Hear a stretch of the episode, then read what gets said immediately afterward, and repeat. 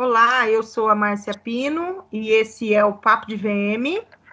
Hoje nós vamos falar sobre o poder das vitrines e estamos aqui com o nosso convidado Rogério Wolff.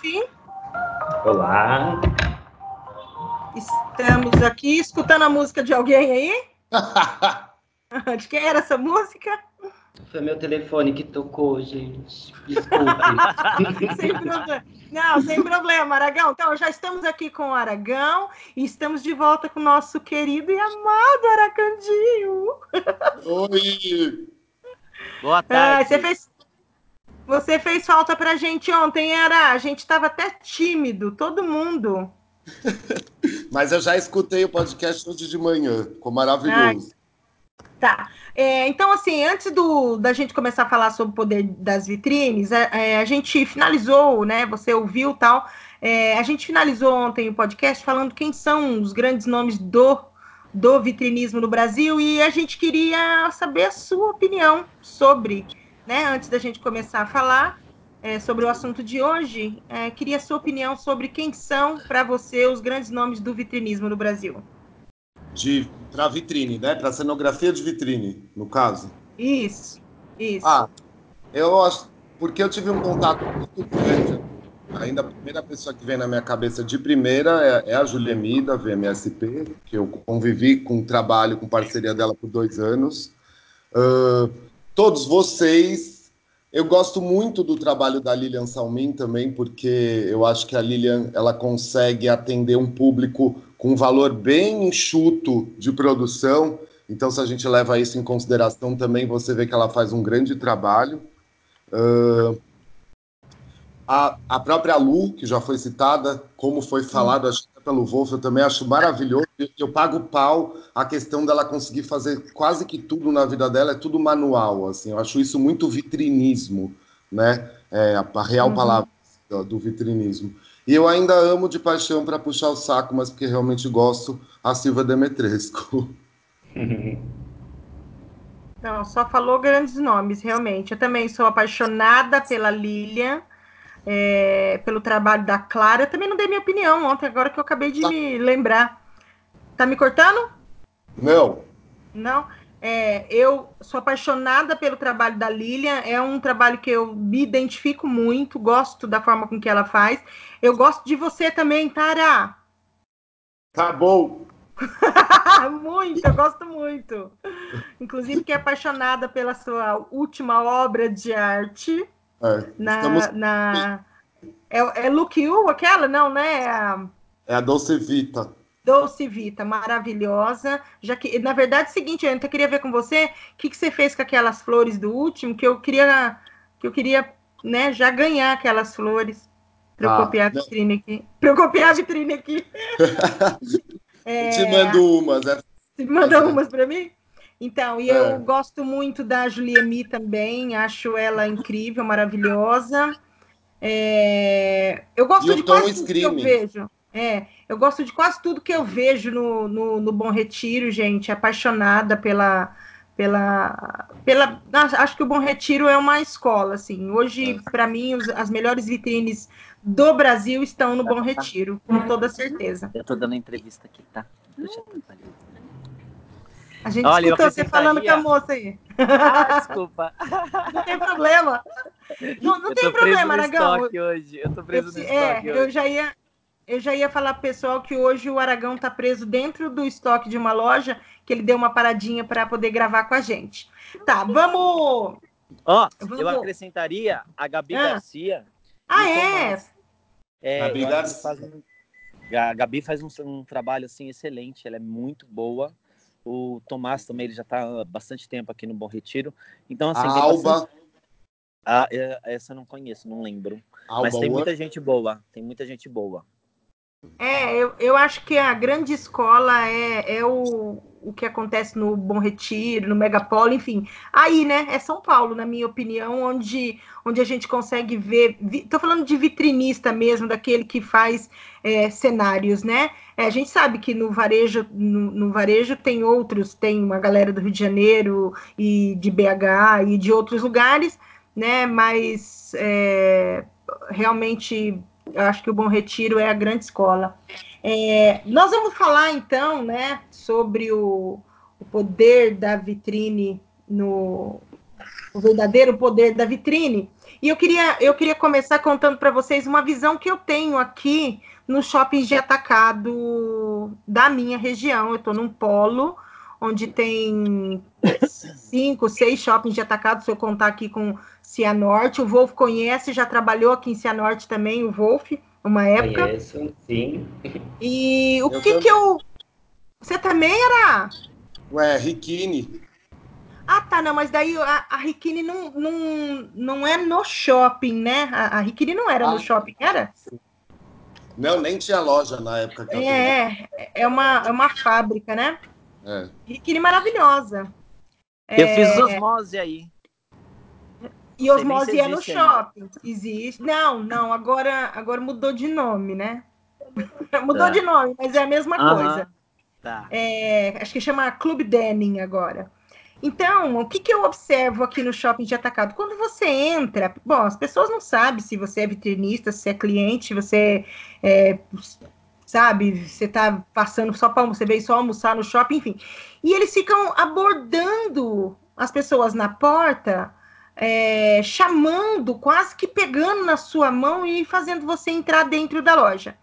É, esses dias eu até fiz uma postagem e falei que esse seria um tema para o podcast, que é uma das coisas que me incomoda muito. Quando você passa na frente das vitrines, tem um excesso de mercadoria e, e às vezes tem caixas, carrinhos cheios de mercadoria na loja, é, atrapalhando o espaço que seria da vitrine. E essas pessoas te abordando na rua. Não seria esse o papel da vitrine? E normalmente o que eu vejo aqui não são vitrines elaboradas, entendeu? Então, assim, é, às vezes estão apenas vestidas e cada uma contando uma conversa. É, não tem um grande cenário, não tem uma grande produção de look, não tem nada. E, e as pessoas se apegaram em abordar. Então, assim, a minha pergunta é: não seria esse o papel da vitrine? Eu acredito que sim, o papel da vitrine, lógico, é a atração. É, eu também percebo isso muito em shopping de atacado, mas eu trabalhei 11 anos no Megapolo, hoje eu não estou mais trabalhando com eles, e, e, nesse período que eu trabalhei, Márcia, Aragão, é, Ará, é, uhum. eu percebi que em momentos é, em que a gente passa por uma crise, seja política, financeira, não é esse o caso aqui, mas a gente precisa citar isso, é, existe quase que um desespero de alguns lojistas que não são preparados, que não entendem de visual merchandising, nunca se prepararam para fazer marketing, de fazer essa estratégia que para mim é completamente errada, né? Que é essa coisa de entulhar a vitrine como se ela fosse estoque, botar os vendedores ali na frente, praticamente caçando no desespero o cliente e não mostrando realmente o que eles têm de bom. Ou seja, a vitrine fica em segundo plano, a forma de atender fica em segundo plano, uh, essa bagunça, eles julgam, muitos, muitas vezes eles julgam que a bagunça atrai o cliente, porque o cliente de atacado quer quantidade, quer preço baixo, e não é isso, né, gente? O cliente de atacado, ele quer produto que possa vender, e hoje o cliente de atacado, ele usa as vitrines que são elaboradas, é, seja na rua, no shopping, para poder é, entender um pouco sobre esse processo e às vezes até replicar na loja dele, né? Quantas vezes a gente já não viu gente tirando foto de trabalhos que foram feitos aqui para que alguma parte dele também fosse feito na própria loja, né? Eu sou completamente contra essa abordagem de vendedor é, no corredor, me sinto atacado, é, não me sinto, é, não consigo nem andar. Quando eu percebo que eu estou indo para algum local onde eles estão todos no, no corredor, eu prefiro mudar de caminho. E você, Ara? Não, concordo com tudo. Eu acho péssimo. Acho que o Brasil tem essa mania de querer denegrir, ah, e o popular, o popular vende assim. É, acho que nem só essa parte da abordagem, né, de ter gente falando na, na rua, que inclusive muitas vezes a gente. Eu agora, quando eu fiz um trabalho de reforma de uma loja na José Paulino com Aragão, uma das coisas que eu cheguei à conclusão e falei para a dona da loja é que fica um rapaz do lado de uma loja do outro lado da rua, mas ele fica daquele outro lado onde eu reformei a loja, é, vende, tentando vender jeans, assim. Então fica uma cena, tipo, não tá nem no espaço da loja, tá invadindo a rua, assim, né? Eu, eu, eu essa parte eu só gosto se eu vou, tipo, para 25 de março, que fica aqueles caras, um, um massageador que chega em cima de você e, tipo, fica massageando. Eu só, eu só gosto dessa abordagem. Do resto, eu acho tudo muito pobre nessa, nessa maneira de ser, né? A gente não tá falando de aniversário do supermercado. A visão é essa. E você, Aragão? Olha, eu concordo com tudo que eles falaram. É, eu acredito que assim, o lojista, quando ele não tem um preparo e ele trabalha dessa forma, é o desespero. É, durante muito tempo é, foi usado muita roupa no chão. Eu acho que desvaloriza. Desvaloriza você colocar várias é, pilhas de roupas na vitrine. Eu acho que a vitrine tem que ser o lugar que você olha, ela te traga limpeza, ela te, declare, é, te deixa as coisas bem claras para saber o que você está olhando, olhar o look, olhar a junção do manequim, os grupos.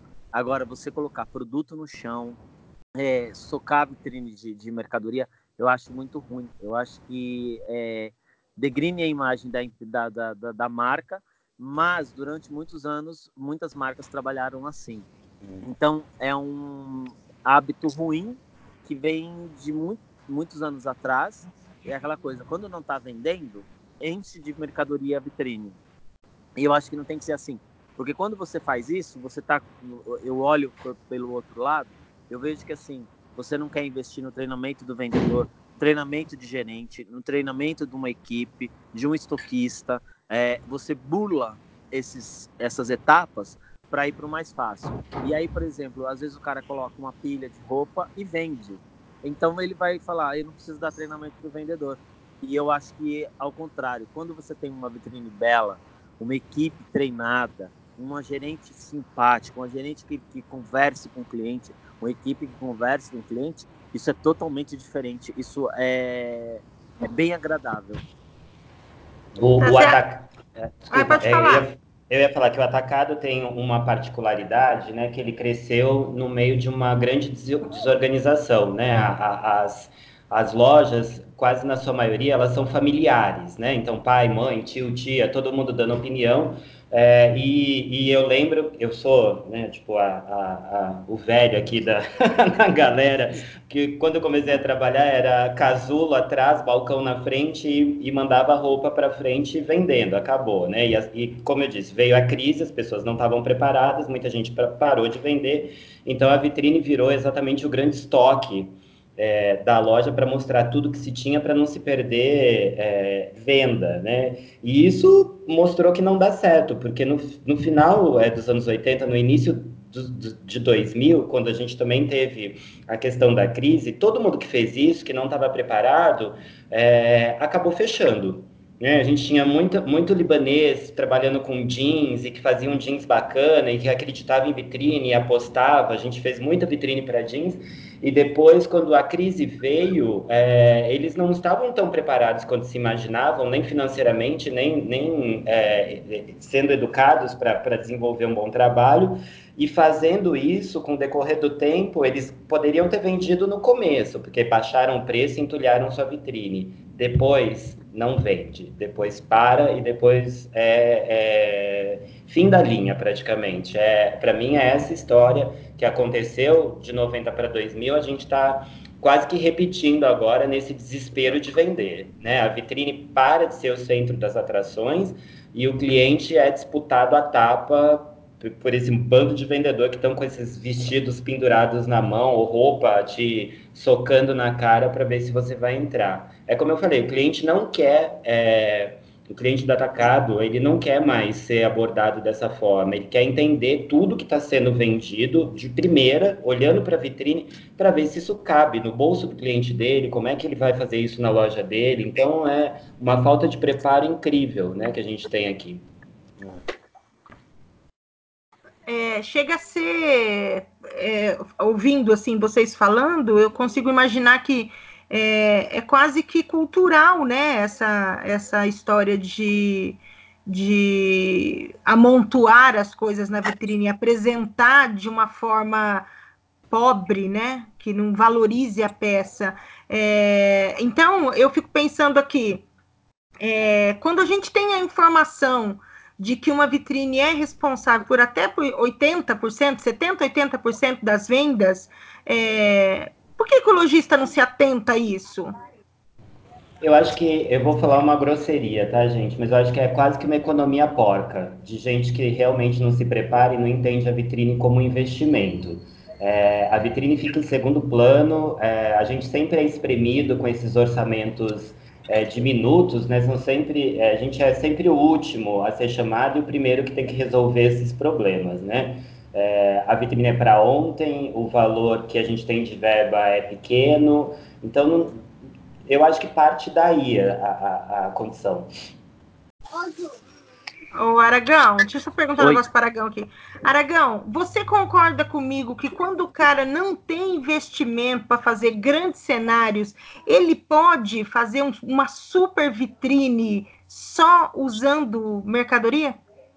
Sim, concordo plenamente. Porque nem sempre você tem dinheiro para gastar com, com cenografia mas o stylist, ele tem que estar tá bem feito. E aí Exatamente. não é só colocar uma blusa e uma calça, às vezes falta uma produção, falta um cinto, falta, faltam acessórios. Então, o que, que é difícil para o cliente entender? Que às vezes ele prefere ir no mais fácil, ele tira foto, pega a blogueira e coloca lá. E aí a vitrine dele fica por segundo plano. E aí o que, que acaba acontecendo? Às vezes ele não contrata um, um stylist, não contrata, sei lá, um vitrinista que entenda de, de, de stylist também, e aí acaba fazendo o quê? Ele, a vitrine acaba sem glamour. Às vezes ele coloca, por exemplo, uma coisa que aconteceu recentemente, me pediram para colocar todas as peças novas da, da semana. Ou seja, tinha cinco estampas. Eu perguntei, eu vou colocar cinco estampas na vitrine? Ah, mas é que foram as peças que chegaram. Eu falei, não, eu escolho uma e vou trabalhar em cima na, com a cartela de cor dela e vou trabalhar em cima disso. Ah, mas e as outras? Então, assim, a necessidade que eles têm de, de expor todo o produto tem que ser conversado. E, assim, você não adianta você colocar só peças novas, porque a gente está numa coleção ainda. Você está na metade de uma coleção. E aí, às vezes, aquilo que ainda que chegou é, na semana passada acaba sendo velho para a equipe, para o vendedor, para o gerente. Então tem que ter essa mistura e eu acredito sim, tem que ter é, o stylist, não é só cenografia, ou uh, você tem que trabalhar num contexto, num conjunto. Eu acho que faz toda a grande diferença. O que, que, você pensa sobre isso, Ará? Não, concordo. Estou quietinho justamente porque eu estou ouvindo, porque é tipo esse assunto que a gente está tendo daria oito horas de podcast, gente. Se vocês quiserem, rave de podcast, estamos aí. Porque.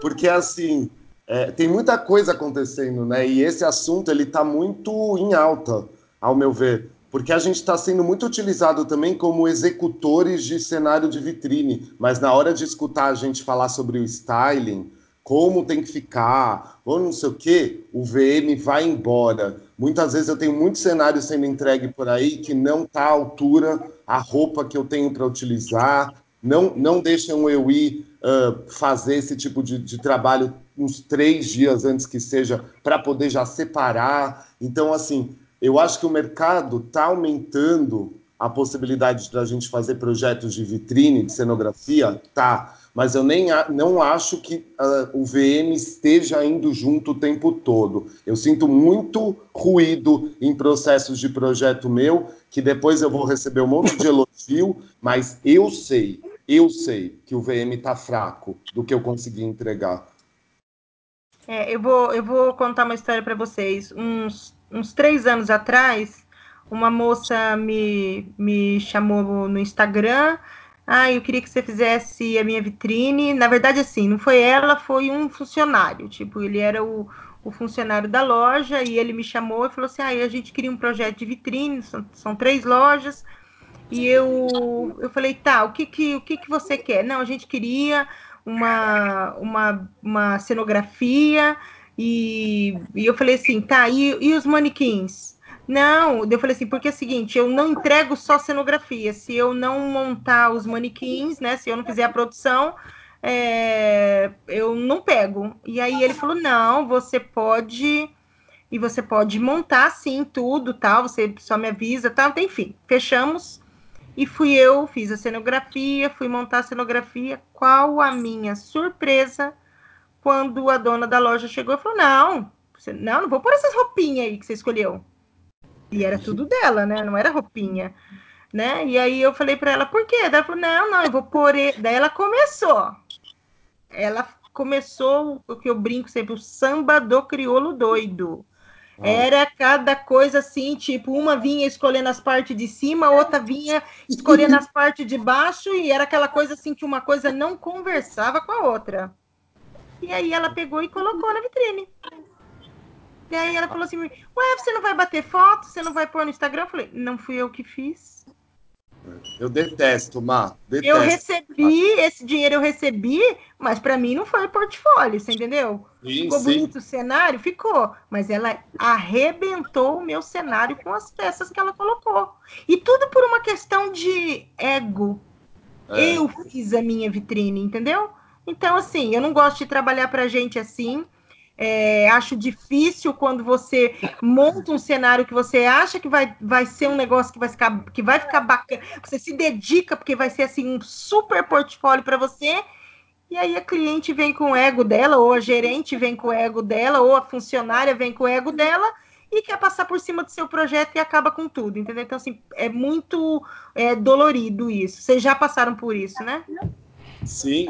Eu também já tive várias experiências dessa forma, ou aquelas em que você monta todo o styling, cenografia, deixa pronto e no dia seguinte já mexeram em tudo. Né? É. Assim, quem nunca passou na vitrine no dia seguinte que tudo foi trocado, né? Assim, Nossa, ali na frente estava tudo aprovado e, e, no dia seguinte você passou ali e já não tinha mais nada daquilo que foi feito. É, você nem sabe o motivo, né? Não foi porque acabou a roupa, foi porque decidiram trocar de última hora e uma coisa. E como a gente está falando de poder de atração da vitrine, né? A gente está pensando no todo, né? Começo, meio e fim, né? Assim, cenografia, cenário, iluminação, styling, produto, tudo, tudo é pensado exatamente para a vitrine atrair o olhar de quem está ali passando na rua, ainda mais nesse momento tão é, de, de, de, tanta gente se engalfinhando atrás de cliente. Então, se você não consegue montar esse todo, a vitrine vai perder o seu, o seu poder de atração e daí sempre tem aquela frase, né, que geralmente dono de loja fala: "Não, mas eu invisto em vitrine e não me dá retorno". Não dá retorno exatamente porque em algum momento toda a história que foi criada não foi aceita ali, né? Ela é, foi aprovada, mas na hora de você colocar o look, na hora final de, de, de encerrar, de assinar ali o projeto com o produto, vira esse samba do crioulo doido. Então a vitrine não, não vai ser atrativa, né, gente, se não pensar no todo. Não precisa mostrar tudo, gente, pelo amor de Deus. Eu Na sua opinião, não, eu, assim, ouvindo todas essas coisas, bate tanto com o que eu penso. Eu sou bem sincero, eu me frustro muito nos projetos que eu faço. Quando me perguntam qual a melhor vitrine que eu já fiz até hoje, é aquela que eu não fiz. Porque eu acho um pouco utópico, sabe? Só a gente sabe o processo árduo que passa. E esses ruídos que a gente está conversando, que geram um ruído daí no resultado final, quando se fala ainda de venda, é, é um negócio que está na minha cabeça há tantos anos num certo sentido, eu sofro tanto com isso que eu confesso aqui que eu não sei se eu duro mais 10 anos fazendo entrega de cenário de vitrine. É capaz de eu querer voltar para trás, assim, tipo, voltar só para o interno uma hora também. Porque é muita frustração, assim. Eles estão pagando estão pagando por um serviço, estão pagando caro e, e não te escutam nos 100%, sabe? Isso que a gente tenta fazer a quatro mãos. Então é uma parte que para mim me frustra muito, porque eu não sou cenógrafo, eu sou VM. E as pessoas não me usam é. muitas vezes para essa parte. Exatamente. Ô Aragão, você se frustra menos, né? Eu aprendi com os anos, é, esse dia eu estava falando com o Ará, é, o que você vai fazer, você escolheu, tá, ok, tá tudo produzido, tá do jeito que a sua cabeça imaginou. E aí, de repente, o vendedor ou o cliente às vezes pede para trocar. O que, que eu faço geralmente? Eu tiro foto antes. Pro meu portfólio vai aquilo que eu fiz. Eu também. Quer trocar?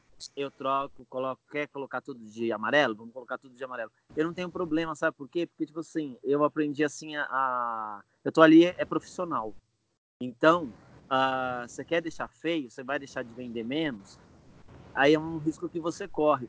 Mesmo às vezes você falando, tem clientes que ouvem, tem cliente que para, que escuta, que conversa, que troca uma figurinha com você. Mas tem cliente que, por ele achar que ele viaja, toda hora e toda distante, ele é, ele sabe de tudo. E hoje você tem rede social, você tem amigos fora do, do, do país, todo mundo tem um jeito de receber vitrines de fora, ou o que está acontecendo em Londres, na Itália, todo mundo tem. Então, é, eu acho que acaba sendo que a maioria dessas pessoas elas acabam se perdendo é, e quebrando ao, no decorrer do tempo. Por quê? Porque às vezes elas não ouvem, elas acham que aquilo que ela está na cabeça dela está certo e vai. Então eu aprendi com os anos a, a me podar para não ficar frustrado, para não ficar é, no final de semana me torturando. Não, ó, é o que eu fiz, eu tirei a foto, então eu vou olhar a minha foto e o trabalho que você quer, se quiser que troque alguma peça, a gente troca.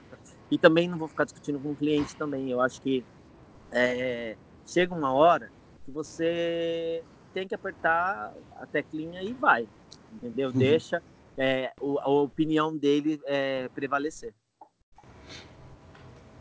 O que seria um projeto perfeito e poderoso realmente de vitrine para vocês? Quero a opinião dos três. Eu acho que tem a ver um pouco com o que o Ará falou, quando a gente consegue realmente construir essa questão a quatro mãos. Né, digo, é, eu é, citei no podcast anterior que eu, eu escuto muito a opinião de vendedor e gerente em termos de quem são os clientes, como circula, onde vai, o que, o que compra. Eu gosto de escutar é, a equipe de venda, muito mais os vendedores do que o gerente, para ser sincero, é, até mais que os donos. Eu acho que ali está a fonte de muita informação. Mas eu, eu acho que um projeto é, primoroso e que realmente tem esse poder é, de atrativo passa por essa construção a quatro mãos. Assim, equipe de loja junto com você, podendo chegar num denominador comum é, para poder colocar esse projeto em pé. É, e, e você mim, era?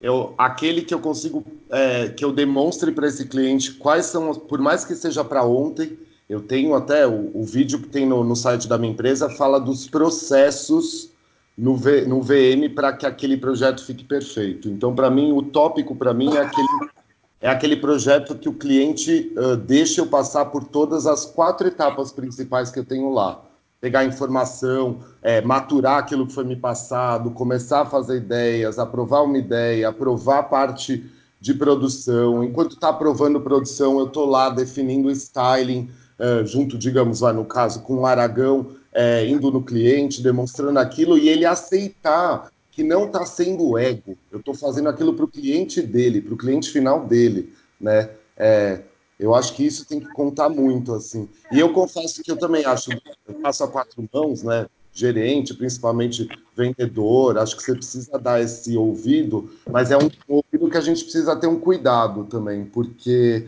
é, eu, eu atendo muitas Silvinhas modas por aí, né? Assim, loja até menor, saindo um pouco de Bom Retiro, varejo, multimarcas, que a Silvinha me passa um tipo de público-alvo dela, mas aí a hora que eu estou lá na loja, se eu não ficar na loja mais ou menos um dia para entender, você percebe que é a ideologia da Silvinha do público-alvo que ela gostaria de atender, mas a apresentação da loja é outro público-alvo, né? Então é, eu acho que os projetos que, que é, dão já...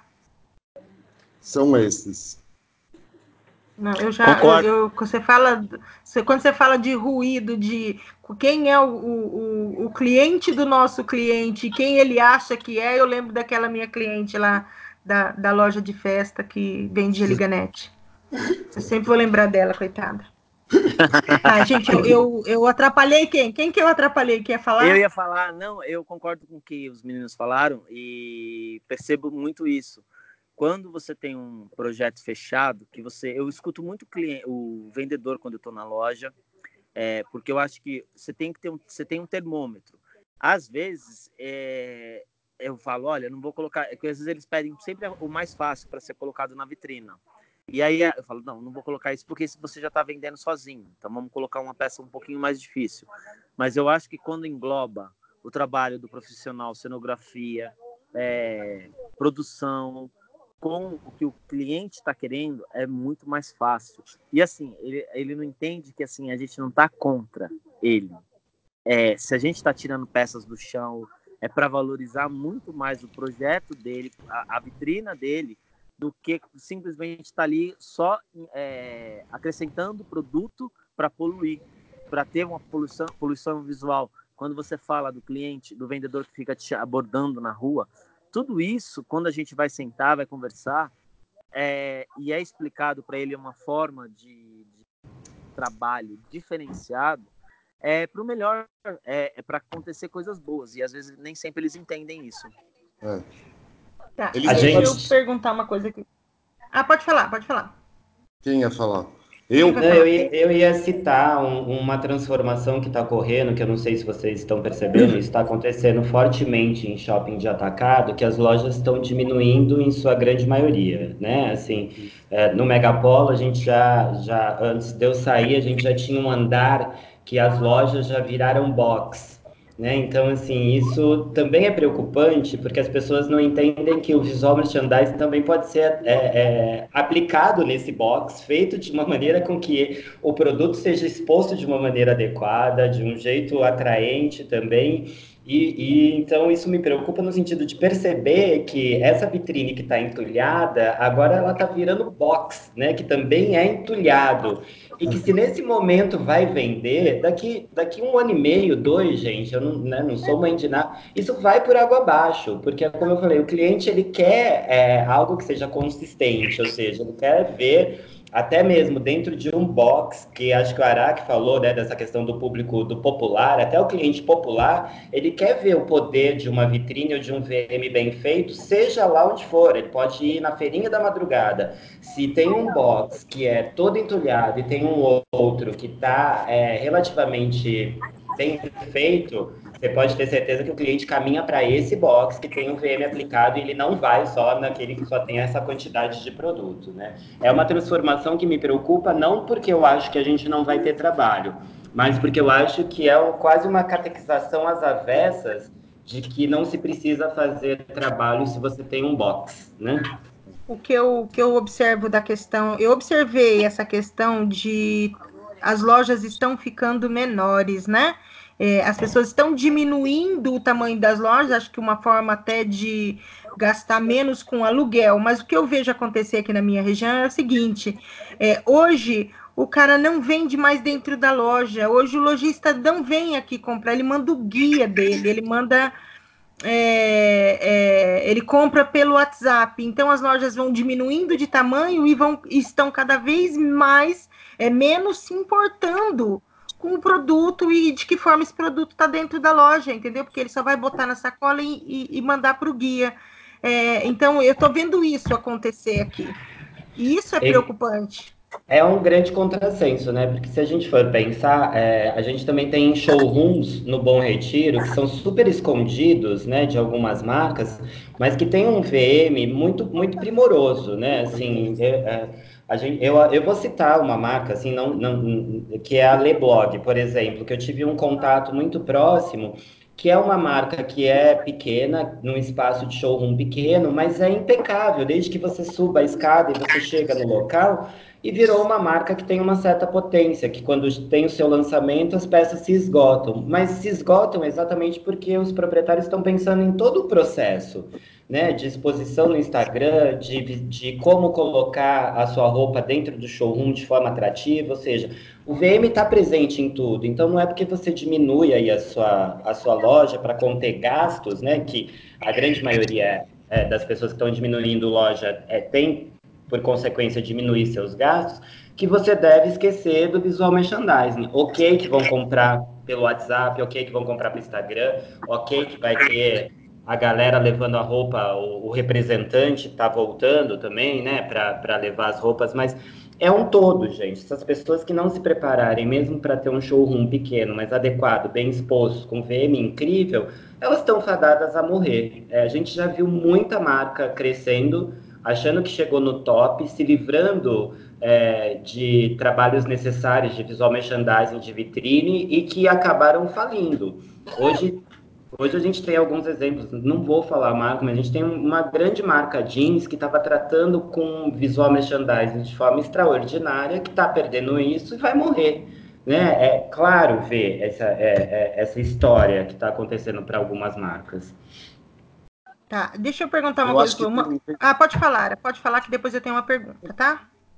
Tá bom, é rapidinho. Tem uma coisa também que é o que eu sempre eu falo muito em aula, né? Mas eu queria que a aula não fosse para aluno e fosse para lojista tem um pensamento errôneo também, né? Eles esquecem de, de lembrar que loja é uma mídia, igual uma revista, igual uma, uma propaganda na TV, é uma mídia. Você colocou um produto exposto ali, aquilo já está discursando sozinho. Então, é uma mediação do discurso desse produto. E daí, muito lojista esquece de lembrar disso, esquece, inclusive, que nesse processo todo, é a hora da venda direta, porque se tem uma loja física, aquele é o momento da mídia principal para o comércio. Né? Então eles têm esse pensamento. E a outra coisa que eu acho que eles erram muito é esse pensamento engessado de, de, de se pensar assim. É, eu já tenho um público, mas ele esquece que ninguém é Highlander, ninguém vai viver para sempre. Então a vitrine ela precisa atrair novos clientes, daí eles se tornarem fiéis com uma boa exposição o tempo todo de produto e assim se renova o mercado. Então, para mim, isso é uma coisa que deveria ser básica das pessoas entenderem, mas eu não sei porquê. É, acho que às vezes tem a ver com economia. Eu sinto que no Brasil ainda esse pensamento é difícil de ter na cabeça, que loja é mídia, vitrine é uma mídia. Concordo Sim, plenamente. É a que eu tenho também. É, deixa eu fazer uma pergunta aqui que eu recebi. É, a menina me perguntou se a gente acha que o trabalho de vitrine e de VM tem perdido espaço para as redes sociais. O que, que vocês pensam disso? Eu pego o gancho do, do Ará aí, que acabou de dar um super exemplo do que são as coisas em seu lugar, e eu também não concordo que, que a gente tem perdido, que a vitrine perde, né? Eu acho que a mídia social completa é, todas as questões, né? A gente falou muito tempo, a gente falava de multicanais, né? De, de, vender por todos os lados, e é isso, você tem que saber usar cada ferramenta da sua forma para que todas cheguem no seu cliente. E amei o que você falou, Ara, que é essa questão de oxigenação da carteira de cliente. As pessoas morrem, gente, envelhecem, morrem. A gente vê é, hoje que as mães que são as donas de loja, estão levando as filhas para comprar e elas já cortam alguns processos nessa compra, né? É, elas são muito mais antenadas com a vitrine, com as mídias sociais, com esse todo. E se você não tiver preparado, você não vai mais ter esse cliente. A mãe vai deixar de comprar porque a filha não vai mais se conectar com a sua marca e a filha é quem vai fazer a gestão dessa loja daqui a pouco, né? É. Você vai dar a sua opinião, Ará, sobre. Você acha? Não, você não acha? Eu acho que tem uma palavra é, dessa pergunta dessa menina, é, tem se ouvido falar muito daquela palavra que chama omnichannel, né? Que é você juntar tudo, juntar o mundo online com o mundo físico. Tipo, basicamente é isso. isso. Essa palavra esse ano eu escutei mais do que falar a palavra experiência in store, né? Tipo, uhum. é, omnichannel. Então, assim, é juntar tudo. É, se tá bem feito um Instagram, se tá bem feito. Quantas vezes hoje em dia eu não preciso entregar um, um espaço dentro de loja que eu atendo, que esse espaço precisa ser Instagramável ou nem Instagramável, mas para ter um fundo bonito para uma peça ser tirada foto sem ter uma modelo para poder se vender de um jeito mais bonitinho via WhatsApp. Se a pessoa não tem o, o, o real site online, né? Assim, então, eu não acho que a gente está perdendo, não. Acho que esse pensamento ele é um pouco já datado, assim. É, o que eu acho que está perdendo mesmo é o foco sobre o visual merchandising. Isso eu acho que está. Eu estou tendo mais trabalho, mas eu estou tendo menos. Estão me dando menos importância do que alguns anos atrás. Eu acho que é isso. Na Tova. Ah, ah, desculpa. desculpa. Pode falar, pode falar. Não, é eu ia falar, completar um pouco o que ela fala, que assim, a experiência que a gente tem na Tova é, de vitrines e de Instagram, por exemplo, quando vai uma foto da vitrine para o Instagram, geralmente ela bate qualquer look. É a que mais tem curtida.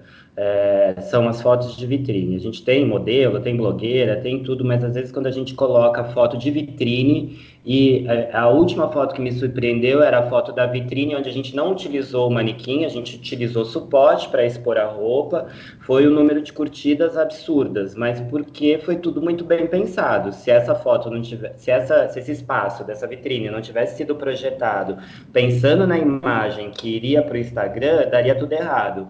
Mas não foi esse processo, foi o pensar no todo, como a Ara falou. Então não se perde, não, se ganha que, que você acha, Aragão?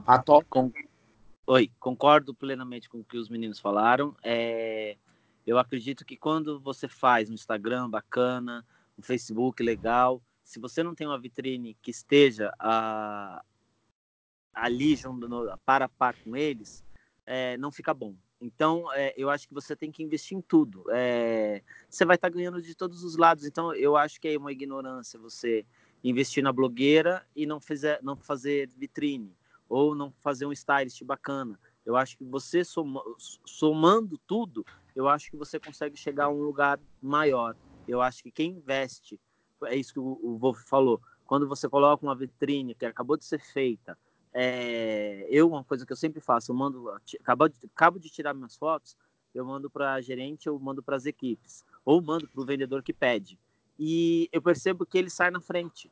Ele está sempre à, à, frente dos outros. Por quê? Porque ele está ali para ganhar dinheiro. Então, ele já consegue falar: olha, acabou de chegar, tem isso aqui. E às vezes, um produto que estava lá antigo, parado, foi colocado nessa vitrine dessa forma.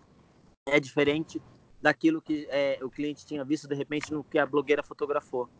Então, é uma coisa que eu sempre gosto de fazer. Ah, a blogueira fotografou isso. Eu vou para outro lado, porque eu acho que ela tem uma visão e a, às vezes acho que a visão acaba sendo muito parecida com as outras meninas. E aí eu acho que é legal você é, ousar um pouco mais. Então eu acho que quando você consegue juntar uh, tudo Instagram Facebook vitrine você consegue estar tá, tá melhor. E acho que Deixa tem um detalhe também aí. pergunta. ah desculpa é só completando pode, pode que falar, é a, pode, falar, pode falar a continuidade do trabalho, né? É, não sei se vocês também sentem isso, que é a questão. É, a gente tem que ter um processo de conhecimento da marca, então, assim, tem a questão de você construir a vitrine e dar continuidade nessas construções nas próximas coleções, tem a questão da blogueira, que se você quer usar, você tem que dar continuidade, porque eu vejo muita gente faz uma vitrine, fala que investiu, encerra, que não deu resultado, faz a foto com uma blogueira, e, e, quer o resultado ali na hora, e a blogueira talvez não tenha dado resultado. Precisa de uma continuidade, né? Acho que os lojistas precisam entender esse, esse investimento contínuo, né? E não é fazer a vitrine agora e depois ficar completamente sem, a foto com a blogueira agora e depois não ter mais nada, porque isso não, não vai trazer retorno se não for continuamente. E se você escolheu ter uma loja. Fortalece, né? Precisa fazer Oi, desculpa, esse trabalho eu falei contínuo. Que, que não... É, é, não, desculpa, eu cortei você aí para falar. Ele faz um trabalho só e não fortalece, né? Daí ele fica esperando que tenha uma imagem, quando na verdade é, fica como se fosse esporádico, né, o trabalho. Exato. É, a gente tem vitrines, né, no, principalmente no Bom Retiro, que são esperadas, né? São marcas que, que a gente espera virar a coleção para entender, nossa, que será que, que eles vão fazer dessa vez, né? Eu acho isso enriquecedor. Isso é um poder de atração, quando aquela, aquela loja vira um marco ali da rua, em que você espera essa virada de coleção acontecer para ver o que, que eles vão fazer dessa vez, né? Assim, isso é um poder mesmo, né? Mas só vem com a continuidade do trabalho, né? Exatamente. É, deixa eu perguntar a opinião de vocês sobre um assunto. É, a gente tem, é, por exemplo, no meio de novembro, a gente precisa ter um, uma cenografia de Natal pronta, certo? Vocês concordam com isso? É, eu tô mais. Passado... O meu é mais, mais fim de ano do que pensando em Natal em si, né? É, não, mas assim, vamos, vamos pensar num todo. Então tá, vamos falar aqui do, do, do varejo. É, o, o varejo precisa ter uma vitrine de Natal é, que não pode, como ele investe né, um pouco mais na vitrine de Natal, então ele não pode pôr a vitrine de Natal dele no dia 1 de dezembro, certo? Então ele põe um pouquinho antes, é, é, óbvio que tem gente que põe bem antes, que eu acho muito errado, por exemplo, tem gente que põe final de outubro, e aí a gente tem finados, quer dizer, eu fiz um projeto de Natal que tem um sentimento, e aí eu vou passar finados com esse projeto, eu acho estranho. Eu sempre falo, eu sempre falo é, é, depois do dia 15 de novembro é, até o dia 25, é bom ter, né? Um mês antes, né? Porque é um investimento que o cliente faz e ele, às vezes ele acha que se ele faz o investimento fica só é, 20 dias, ele acha pouco, né? Então tá. Mas aí assim, aí eu cheguei e montei a vitrine no dia no dia 20 de novembro, certo? De Natal. Minha vitrine tá lá, linda, de Natal. E depois eu quero contar uma coisa que aconteceu comigo. E aí o cliente chega no último dia de novembro e fala para mim, ó, oh, nós vamos ter Black Friday. Fala para mim, o que, que eu faço? Qual é a solução? Eu tô com a minha vitrine de Natal pronta e você vai me fazer engolir um Black Friday. O que, que eu faço? Pega o cenário, leva uma tinta spray preta e pinta tudo de preto. E depois pinta tudo de vermelho de novo. Nossa, eu não sei nem como te ajudar nessa, mas eu, eu, pensando, me coloquei no seu lugar, assim, de falar, meu, é, é, quase solta um palavrão, assim, porque essa antecipação do Natal, ela me, me deixa muito maluco, né? Assim, me, me chega, me causa estresse, na realidade quando você chega agora, nesse mês, e já está vendo. Eu é, acho que até postei esses dias, né? Por favor, parem de colocar vitrine de Natal agora, porque não tem condições. Como você falou, tem finados, tem Black Friday, tem, tem, ainda tem coisa acontecendo, né? É, antes do Natal, né, gente? É, é... Ai, não sei, Mar, desculpa, não vou conseguir te ajudar. Ô, Mar, eu acho que é planejamento. Mais uma vez, é, é processo com ruído, sabe? Porque se uhum. já ia entrar no, no, no, calendário dessa pessoa, por que, que já não passa? Porque, inclusive, fica um, um projeto bacana, se der para fazer alguma coisa, que só vai acrescentando, sabe? Se passassem para a gente que vai ter isso, isso, isso até o Natal, que é o que acontece com a Mona Lisa no Paraguai, né? O projeto lá com ela, para mim, dá muito certo nesses três anos, porque os caras me montam um calendário dos 18 eventos de vitrine por ano. Eu já sei com muita antecedência as coisas que eu tenho que fazer. E isso cai, inclusive, o valor do investimento, porque de repente, não é que você precisa entrar com um cenário de Black Friday, tira tudo e depois entra com de Natal. Se já avisassem, dava para ser alguma coisa que vai progredindo até o Natal, ao meu ver, né? Então é, é falta de planejamento. E falta de planejamento é um dos ruídos no processo de projeto para vitrine. Total, Você quer dar sua é... opinião, você quer dar sua opinião, Aragão? É, eu acho que tem que ter um cronograma e eu acho que a partir do momento que você tem o cronograma, você consegue executar. E aí, não importa se o teu vizinho tá fez o Black Friday, está acontecendo, está bombando. Eu acho que você tem que ter em base o que a tua marca quer, o que o teu, o teu a, tu, a tua empresa para onde você quer levar. E eu acredito que às vezes eu vejo muito isso. O, ah, meu, o, o vizinho está fazendo isso. Aí corre todo mundo é. para fazer igual o do vizinho. É, eu acho isso feio, eu acho isso antiético e eu acho não profissional. E aí eu acho que se perde. A partir do momento que você é, entulha a sua vitrine de, de, de informação, é, o cliente fica perdido. E você às vezes acaba deixando de vender também. Então eu acho que assim, é, cronograma, uh, o, o, calendário que o Ará falou, você tem que ter ele. A, a partir do momento que você suba dentro do, do, do da tua sala, ele tem que estar tá lá exposto para você trabalhar com ele. Eu acho que fica muito mais fácil. Eu, deixa eu contar o que aconteceu comigo. É, eu montei uma loja, cliente né, me pediu que a gente fizesse o Natal com um mês de antecedência. Então, no dia 25 de novembro, eu montei a, a loja é, com todo, todo o cenário de Natal. E daí, acho que 25 de novembro era uma quinta-feira. Quando foi sexta-feira de manhã, ela me pegou um TNT preto, passou na vitrine dela e pichou Black Week. Meu coração quase estourou quando eu vi pelas redes sociais o que ela tinha feito com a minha vitrine. Putz. Na hora, na hora, liguei para ela e falei assim: que, que foi isso?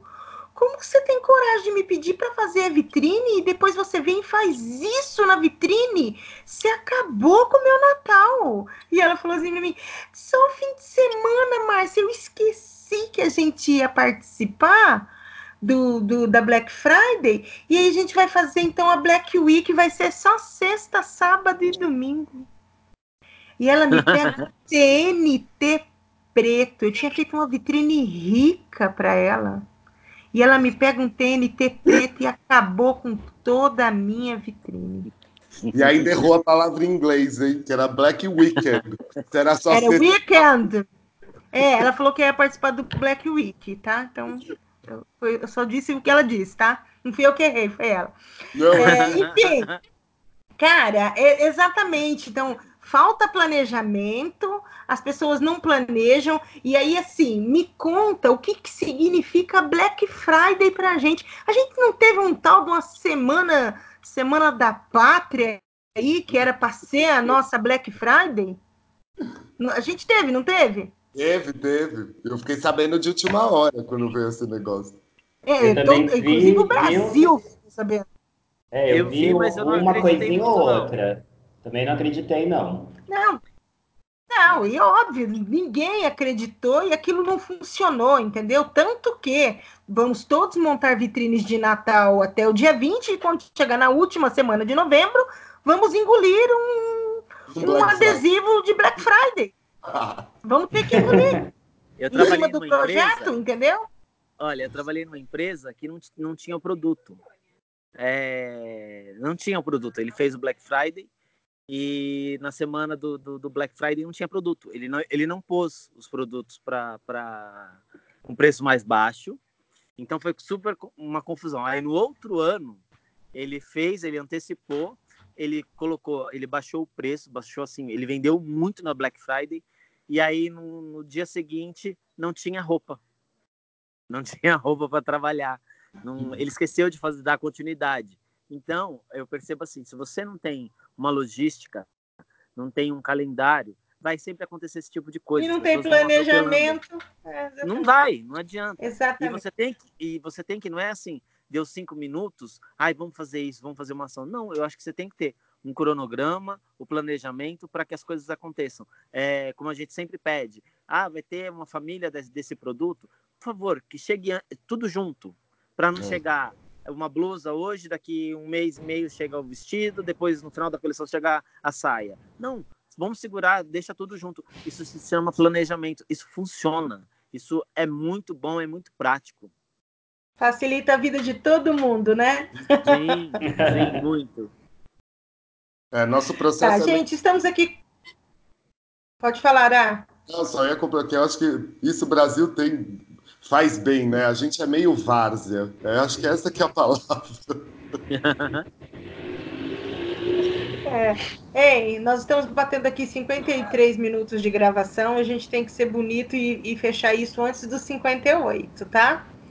Então, eu queria mais alguma observação de vocês, ou vocês querem falar mais alguma coisa a respeito do poder da vitrine? Cliente, escutem os VMs. Olha, acho que eu vou. Foi. Cabelo lindo, Aragão! Invista na gente, invista na gente, por favor. Investe e escuta, né? Porque uhum. não adianta investir e não escutar. Exatamente. É. Eu, eu acho que assim, tem uma cena falando do poder de atração, para mim é meu filme predileto da vida e não é porque tem a ver com VM, que chama Medianeiras, que é um filme argentino de 2011. Eu amo! E, e tem uma arquiteta frustrada, que é a Mariana, tem uma cena que ela explica por que, que ela gosta tanto de trabalhar com vitrine. E a frase que ela fala, assim, a compilação do que ela fala é exatamente do porquê eu gosto, que as pessoas deveriam levar mais a sério, né? Ela fala que ela gosta de trabalhar com vitrine porque é, tem um pouco do ego dela, é, porque, porque precisa é, vender e porque é, é legal porque a gente trabalha um lado numa mídia que a gente fica super anônimo. Você entrega uma coisa lá que é para atrair outros, outros seres humanos, só que aquilo que você fez é meio que no anonimato. Assim. Tudo bem que hoje em dia tem um monte de gente assinando vitrine, mas eu gosto muito disso. Assim. Acho que esse filme tem essa parte que, para mim, é um, um resumo da, do, do, poder da atração da vitrine. Né? É, eu assisto vitrine como assisto Netflix. Ai, eu vou, vou tentar achar. Eu não, eu não assisti, não conhecia. É de 2011, chama Medianeiras e tem inteiro no YouTube. Assim, ele é mais sobre o amor em uma ah, era digital. É legendado no YouTube. Legal. Inclusive. Ai, que bom, que bom. Eu vou, eu vou ver. É, fala pra gente, quer, quer dar sua, suas últimas considerações, Wolf? Olha, então, é, eu acho que Aragão e Ará resumiram nessa questão. Por favor, ouça né, esse podcast e coloque em prática, né? E, e nos utilizem né, como, como ferramenta para poder te ajudar é, nesse processo de criação e até de elaboração do seu cronograma, né? A gente está aí para isso também, né? Na verdade. É, então, deixa eu, deixa eu falar para vocês assim, eu, eu agradeço muito hoje a presença de todos aqui. O, o Aragão que está lá guardadinho dentro do estoque, né? Agora ele está sentindo na pele o que, que um produto passa. e ele já vai vir para frente hoje lá fazendo a vídeo com uma outra com uma outra visão de mundo, pode ter certeza. Uhum. O Ará, nosso querido, que nos fez falta ontem. Ai, senti é... falta. Você sentiu, né? E, e, agradecer assim o Wolf pela, pela disponibilidade também, por ser esse cara incrível que eu, é, que eu se ele escutou de verdade o, o podcast anterior, ele viu que eu falei é, que eu amo ele em terceiro lugar, né? isso que dá, terceiro... isso que dá ser blogueiro, lugar, né? Amo... É. é, é, é. Né, que os meus dois primeiros amores são o Ará e o Aragão, tá? Daí depois vem você. E a, eu, e a minha eu, sorte é que meu marido não tem. É, é, ele não tem paciência para escutar podcast, senão ele ia ficar muito bravo comigo. De ficar vou... falando que vocês são minhas paixões. Eu vou puxar o saco do Wolf, porque realmente, que nem o Aragão falou no anterior aí, que eu não tava, porque ele, talvez ele nem saiba, mas ele é uma das pessoas que fez eu voltar com tudo pro VM no Brasil, depois que eu voltei. Eu cheguei humildemente para conversar com ele, uh, um dia acho que no Megapolo já, se não me engano, ou a gente foi num café, alguma coisa, e ele me deu um tipo um start de falar, tá tudo bem, tem pessoas boas trabalhando aqui no meio com esse mercado. E ele é uma das pessoas que fez eu, eu voltar para o mercado no Brasil. Então eu te agradeço, Wolf. Nossa, eu tô super honrado de escutar isso e emocionado na realidade, Ará. Obrigado. Obrigado mesmo. Que bom poder ter é, ajudado a, a colocar e a fazer um profissional como você retornar esse trabalho, porque você, Aragão, Márcia, realmente, quando as pessoas estão dispostas a trocar é, esse é meu mundo, né? Eu gosto é disso, gente, de poder ter essa troca com todo mundo. Obrigado, gente, pela oportunidade. Gente, então, um beijo para. É, gente, eu, a gente começou o podcast, a gente não falou oi, bom dia, boa tarde, boa noite. A gente não falou nada, né? a gente pulou, agora. A gente, pulou, a, gente, a gente passou tudo de, de mal educado hoje, tá? Tipo produção de WhatsApp, a gente já acostumou, já acostumou. Exatamente, exatamente. Eu também percebi que quando a gente vai acostumando, a gente nem fala mais bom dia, a gente já, já chega e fala oi, né? Tamo aí, não queremos saber.